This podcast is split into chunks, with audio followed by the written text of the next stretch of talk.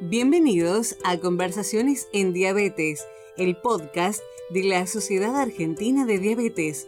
Nuestra misión es mejorar la práctica clínica actual a través de una experiencia original. Tendremos tips y entrevistas con expertos para aprender de una manera diferente.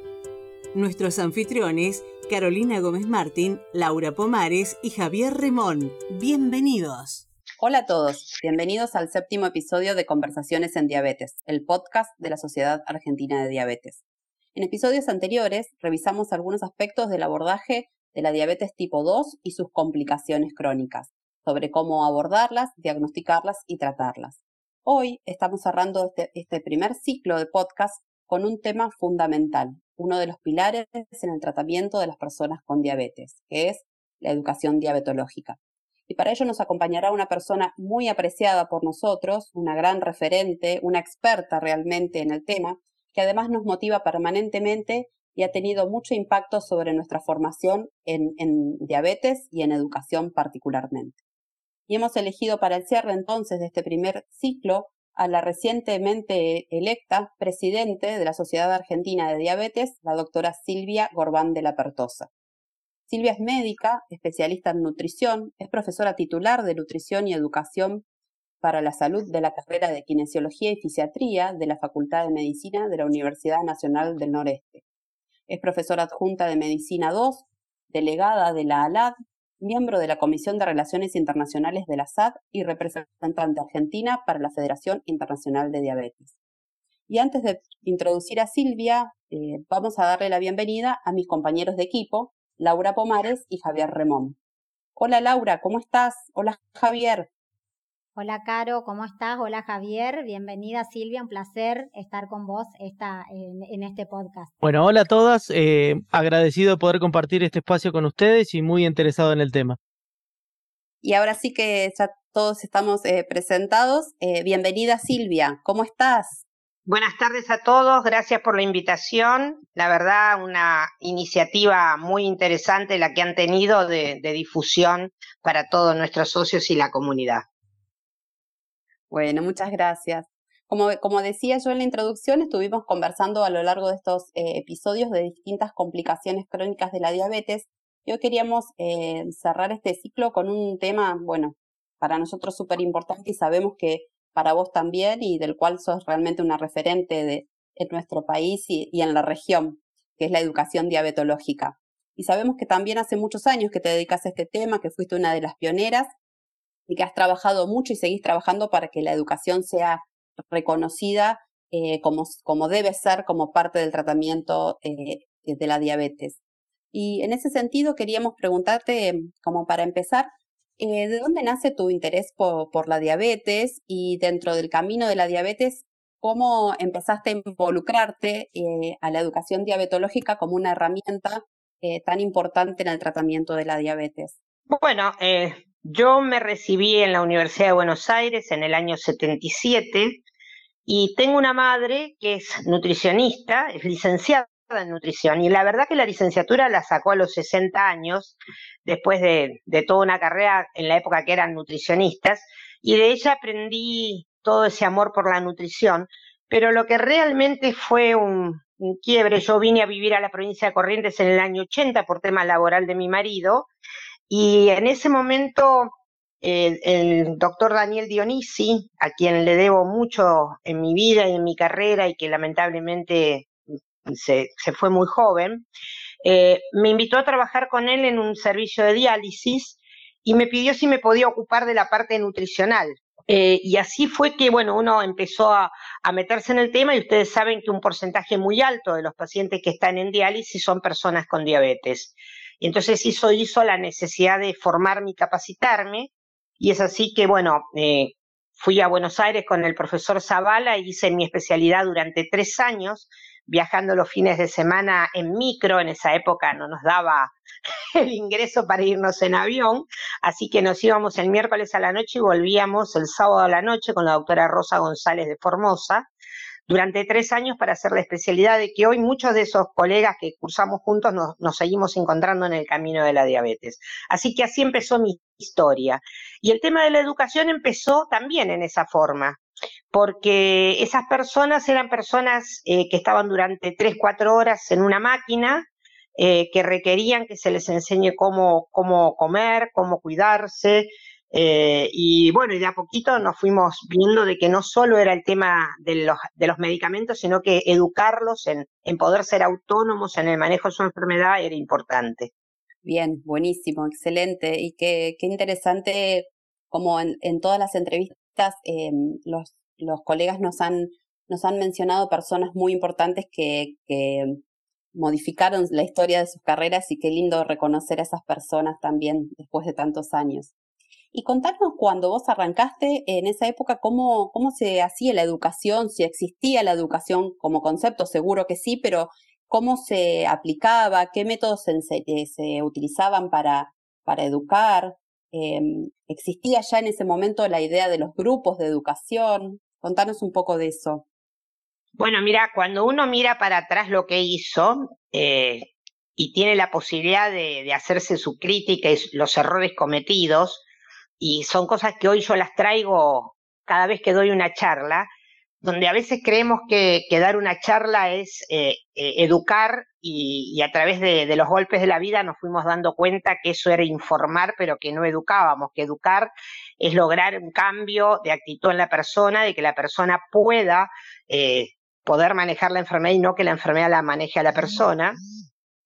Y en ese momento empezamos con la doctora Rosa Catalina Bin en, el Hospital Vidal, en un sucuchito donde ella dializaba. Y mientras dializaba, dábamos charlas a los pacientes, no que estaban en la diálisis, sino que venían externos y les decíamos, ¿ves eso que está ahí? Si vos no haces lo que nosotros te decimos, te va a pasar eso. Después cuando pasaron los años dijimos, pero qué barbaridad lo que decíamos y lo que hacíamos. Y tal es así que gracias a una colega, Marión González, pudimos ir plasmando eso en unas caricaturas para mostrarle a otros lo que no se debía hacer. Eh, así que empezamos en ese lugar y después de a poquito decidimos empezar a capacitarnos. Y en eso también hubo una persona que puso su granito de arena, o yo te diría casi un, montonazo de arena en, mi formación, que fue el profesor Gagliardino. Allá por el 2001 Hicimos la primera intervención grupal en un proyecto llamado Plendilá, eh, que era un curso estructurado en personas con diabetes 2 en cuatro módulos. Y ahí empezamos a decir, bueno, esto evidentemente es otra cosa y nos tenemos que formar.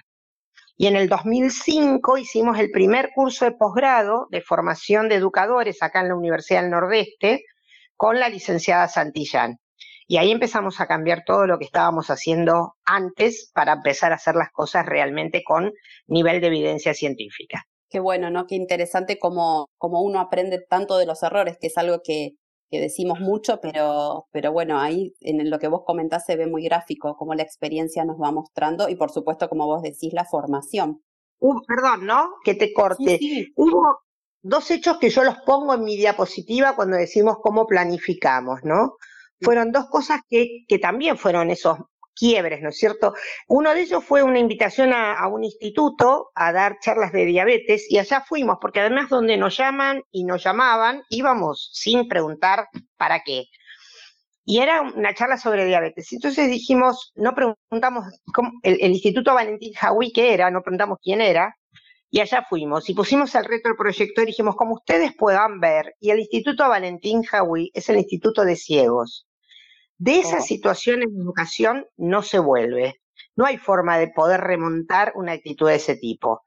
Y otra fue con Rosa González en el Potrillo Formosa, que también hicimos 700 kilómetros en un Land Rover de la Gendarmería, y no preguntamos ni para qué íbamos. Y resulta que cuando llegamos yo tenía que hablar de alimentación y de monitoreo, y Rosa tenía que hablar de nefropatía.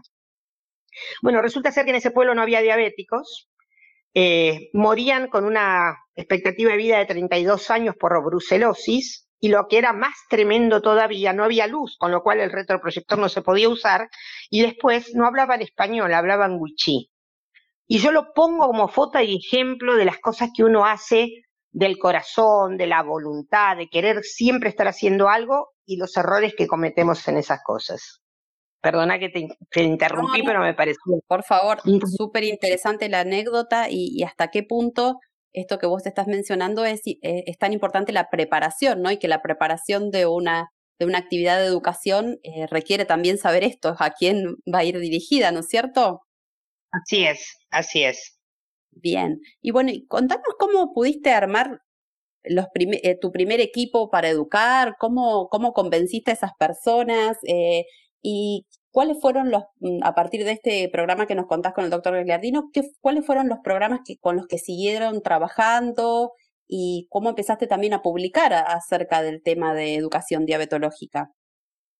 Bueno, e, ese primer programa Plendilá lo hicimos con la doctora Mirta Villagra en una salita, un sanatorio en ese momento, y nos empezó a acompañar Pablo Gutiérrez, que era nuestro enfermero, que era estudiante de enfermería de la Cruz Roja.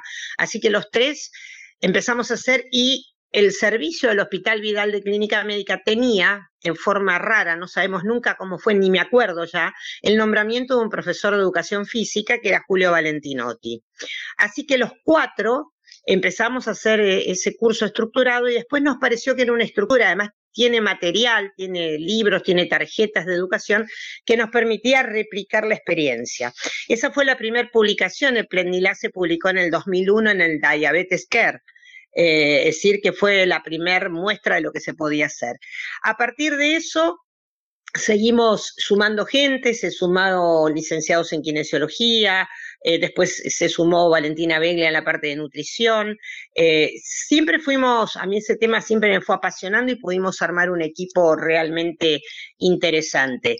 Y después en el 2005 se hizo un programa que se llama Prodiacor, que también está publicado, que habla de eh, dos grupos, eh, en realidad eran cuatro grupos, era paciente educado, médico educado, paciente y médico no educado, paciente educado y médico no educado, y médico educado y paciente no educado, es decir, que eran cuatro grupos donde se, se aplicaba esta estructura de curso estructurado de cuatro módulos, y se vio que todos los parámetros, tanto la hemoglobina glicosilada, la presión arterial, los triglicéridos, bajaban en el grupo donde ambos integrantes estaban educados, es decir, el médico y los pacientes.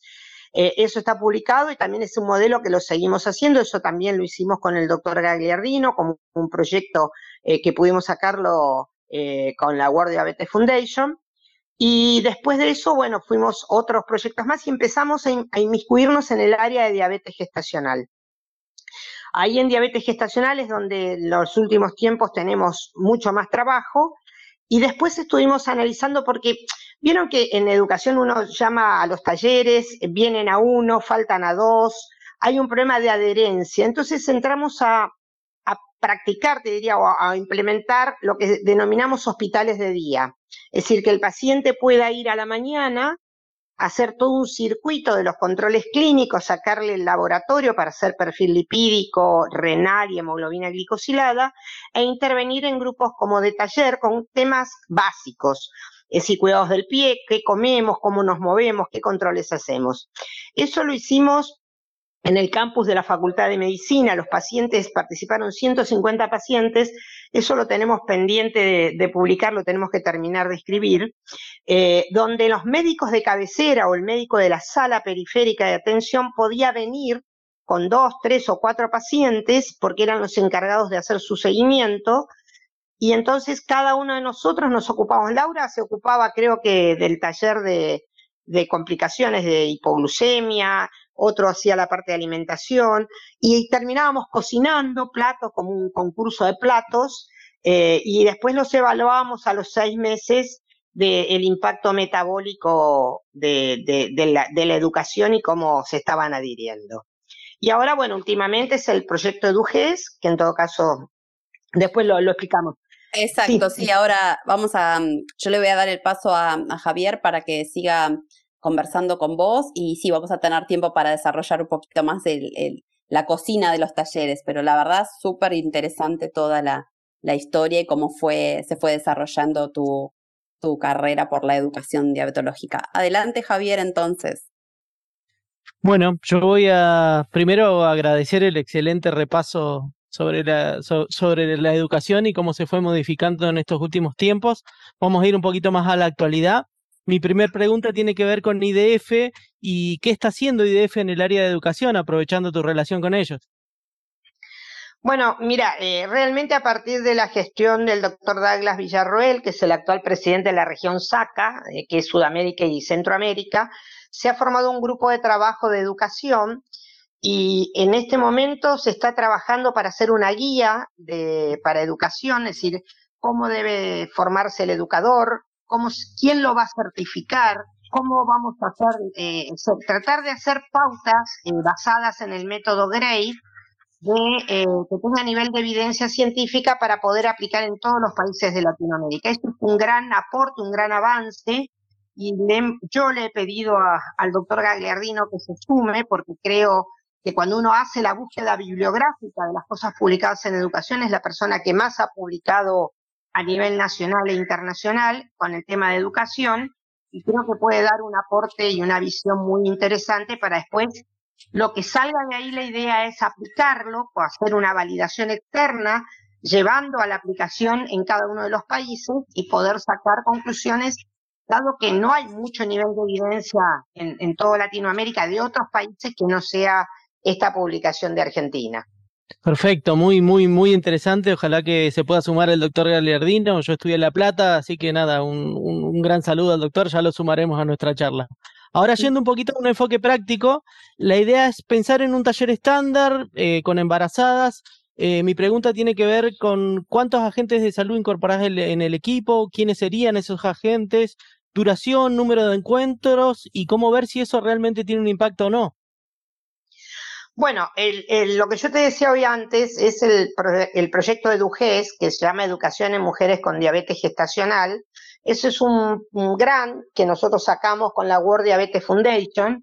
Eh, y son, eh, en ese momento se hizo grupo control y grupo intervención en nueve maternidades del país, participó Corrientes, Chaco, eh, provincia de Buenos Aires y Capital Federal, y hemos elaborado y está impreso un manual para la, la mujer con diabetes gestacional que tiene los contenidos que se dan en los talleres, son cuatro talleres de no más de dos horas de duración. En el primero es por qué tengo diabetes, cómo impacta la obesidad o el incremento de peso materno en, el, en el, impacto del recién nacido a la macrosomía. Después es todo el tema de alimentación, el taller de automonitoreo, insulinoterapia, y nosotros le hemos agregado también al programa eh, lactancia materna y anticoncepción. La madre que ya de mamar tiene un impacto en el desarrollo futuro de enfermedades metabólicas en el recién nacido y después en la etapa de adolescente y de adulto, y la anticoncepción como una forma de inculcar el tema de la programación del embarazo, dado que muchas mujeres concurren a la consulta ya con el embarazo en marcha, incluso con antecedentes ya de anteriores diabetes gestacional. Y también se incorporó la forma de terminación del embarazo, es decir, el derecho a elegir la forma de parir, y haciendo hincapié en que la diabetes no es indicación de cesárea, sino que tratamos de que sea parto por vía natural con los mismos conceptos que el tema de la lactancia. La evaluación se han desarrollado dos software, uno es el de la historia clínica que se llama QualityAbGES, a partir del indicador que, que fue eh, elaborado por el doctor Gagliardino, y el NutriGES, que es eh, un software de eh, poder evaluar qué come la mujer y si el impacto de la educación hace que modifique esas pautas alimentarias y que uno en, la evaluación ve que son de altísimo impacto calórico, sobre todo basada en grasas y, azúcares simples, y cómo eso modifica la conducta, el, tema del taller.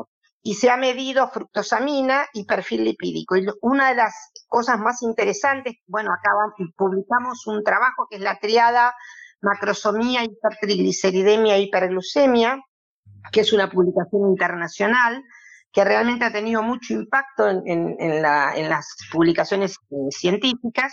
Y hace dos días nos acaban de aceptar en, la revista Lifestyle Medicine el trabajo de intervención educativa, donde mostramos cómo impacta la educación en eh, eh, disminuir el incremento de peso materno y cómo eso muestra que hay menos macrosomía, es decir, mujer menos obesa, menos macrosomía en el recién nacido y una tendencia menor eh, triglicéridos eh, en esas mujeres.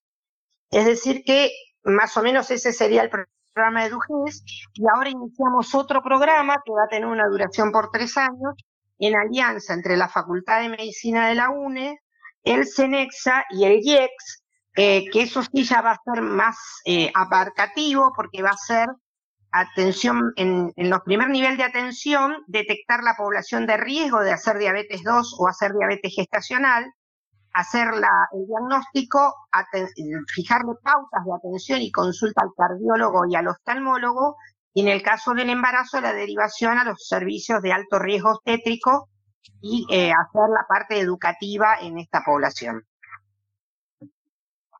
Bueno, excelente. Estaremos atentos, obviamente, a las publicaciones para seguir aprendiendo sobre este tema y más en embarazo. Le voy a dar el, el pase a Laura, así continúa con la entrevista. Gracias, Javier. Gracias, Javier. Yo también. Bueno, gracias, Silvia. Un placer estar, estar escuchando todas, todas, todos estos comentarios que nos estás haciendo de, de cómo educar. Eh, y la verdad que, bueno, también es muy lindo escuchar a todos los maestros que te precedieron eh, como el doctor Dionisia, el doctor Zavala, el doctor Gagliardino, es muy, muy emocionante escuchar toda la historia. Y yo te voy a hacer dos preguntas en una. Eh, la primera pregunta es, ¿qué opinas eh, sobre la participación de pacientes como educadores? Es decir, la educación de pares, por supuesto habiéndose formado para ello. Y la segunda, ¿qué rol pensás que tiene actualmente la tecnología que cada vez se nos viene más encima las aplicaciones, los videos, todo lo que podemos obtener de la tecnología como eh, incorporación en el proceso educativo. Bueno, muy interesante las dos preguntas. Eh, la primera, el de educación de pares. Eh, ustedes saben que hay un trabajo, el único trabajo publicado de que Peers es, no de pares, que lo publicó Juanjo también. Muy interesante y a mí me parece que es algo que tendríamos que empezar a incursionar, eh, por supuesto formando a ese paciente modelo, porque es un paciente que tiene que tener hemoglobinas glicosiladas dentro de los valores normales y tiene que dar el ejemplo porque él tiene que ser un ejemplo. Formarlo en cuáles deben ser sus competencias para que trabaje al lado de un equipo de salud integrado. Eh, acá en, en, educación las competencias son no solo los médicos educamos, educa el enfermero, educa la nutricionista, el podólogo. El tema es que todos tengamos un discurso común y un objetivo común. Y si la persona con diabetes se suma y se capacita, yo creo que sería una gran ayuda, una gran aporte. No es lo mismo que yo le diga a un paciente, eh, pinchate el dedo cuatro veces por día, que se lo diga a otro que se lo pincha. Yo no me lo pincho, el otro sí se lo pincha. Y entonces el, paciente sí, eh, eh, el tema de la empatía es eso, el poderse poner en los, zapatos del otro. Y yo creo que las personas con diabetes serían excelentes educadores en este aspecto. Con respecto a la tecnología, eh, yo no soy muy tecnológica, pero reconozco que hoy en este tema de la virtualidad es una herramienta que la tenemos que usar.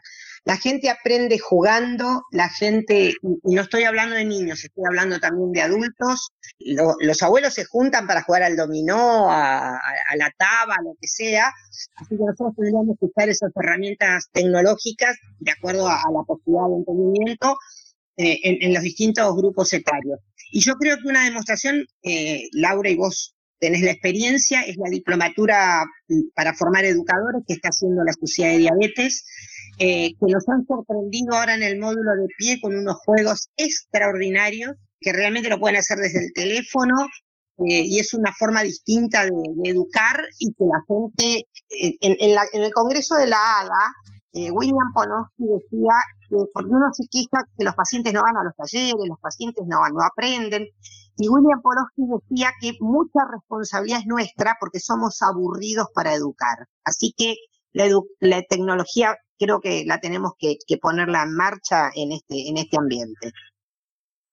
Bueno, sí, sí, Silvia, y tenés toda la razón que, que bueno, la tecnología en el, en el curso en la diplomatura que estamos haciendo en diabetes, en, en, mi opinión, hemos aprendido un montón porque es, unir arte con imaginación eh, y utilizando como recurso lo, lo, tecnológico, creo que hacen una muy buena combinación. Por último, em, bueno, ha sido recientemente electa presidente de la Sociedad Argentina de Diabetes. Felicitaciones por ello. Es creo que el cargo honorífico más importante en nuestra sociedad eh, que sin duda te lo mereces, eh, pero implica una responsabilidad enorme. ¿Qué proyectos tenés para estos próximos dos años y qué mensaje clave te gustaría dejar para la audiencia que nos está escuchando? Bueno, gracias Laura, gracias Javier y Caro. Eh, vos también y Caro también van a acompañar esos dos años de gestión. Así que eh, lo, más, lo más importante, primero que tiene que ser una comisión directiva donde participemos todos. Yo estoy muy contenta por el equipo que se conformó. Creo con gente con experiencia y gente joven con muchas ganas de hacer cosas. Primero y principal, ustedes saben que ya hemos presentado a CONEAU la maestría en diabetes, eh, y eso es un logro eh, que pocas sociedades lo tienen. Eh, a fin del 21, si todo marcha bien, tendríamos en marcha la maestría. Y lo más importante es la característica que va a tener la maestría. Va a ser, se planteó como una maestría profesional. ¿Qué quiere decir esto? Que va a tener una carga práctica de sus 750 horas que dura la maestría, 250 horas serán de carga práctica en el lugar donde viva el alumno. Por, otro lado, la parte teórica va a ser virtual, porque hay mucha gente que está reclamando eso para poder formarse así viva donde viva. Eh, la diplomatura avanzada de la sociedad en este momento, ayer eh, Susana Salver hizo el cierre, hay participación formado de lo que es la escuela de graduados de 18 eh, provincias de nuestro país. Entonces esa maestría va a tener online virtual, una carga bastante grande y presenciales menos cada dos o tres meses para que la gente pueda realmente hacer la maestría. Ese es uno de los objetivos más importantes. Ahí estamos hablando de la pirámide de capacitación más alta, pero nos preocupa mucho ¿Qué pasa con el médico de familia que está en los pueblos alejados? Y esto es un, tema que lo vamos a charlar, que es cómo llegamos a cada uno de esos pueblos en un tema muy sensible, y Laura, vos lo conoces bien, que es cómo atendemos a los niños con debut de diabetes o los niños con diabetes tipo 1 en los lugares donde no tenemos médico diabetólogo que los atiende. Y estamos elaborando un programa eh, que es una premisa que les doy, que es un fellowship en pediatría, eh, que lo estamos charlando con el Comité de Pediatría para ver si logramos eh, formar eh, en, aquellas provincias donde no tenemos ese recurso humano, formarlos con un programa de capacitación intensiva como responsabilidad del Comité de Pediatría. Tenemos muchos proyectos en cuanto a lo que hace a la capacitación y la formación, pero también eh, un compromiso de empezar a involucrarnos en los problemas de salud pública, en el tema de la especialidad de diabetes, que de una vez por todas logremos obtener la especialidad, eh, que nos involucremos en qué está pasando con los recursos, los insumos de las personas con diabetes en los programas provinciales. Eh, la sociedad de diabetes tiene que estar sentada en la mesa de los programas provinciales, ya sea de Cava, provincia de Buenos Aires o del interior y también con el tema de las obras sociales importantes, como son las obras sociales provinciales PAMI y las otras prepagas, es decir, lograr que realmente se nos reconozca en el peso que tenemos en la especialidad y de que no somos más caros por lo que vamos a plantear, sino que somos costo eficiente, es decir, costo eficaz porque somos capaces de que con un programa estructurado, incluso incorporar la educación en esas obras sociales y que no sea reconocida en, persona, en educadores certificados, eh, podamos realmente no ser un gasto, sino ser una inversión en, cada uno de esos lugares.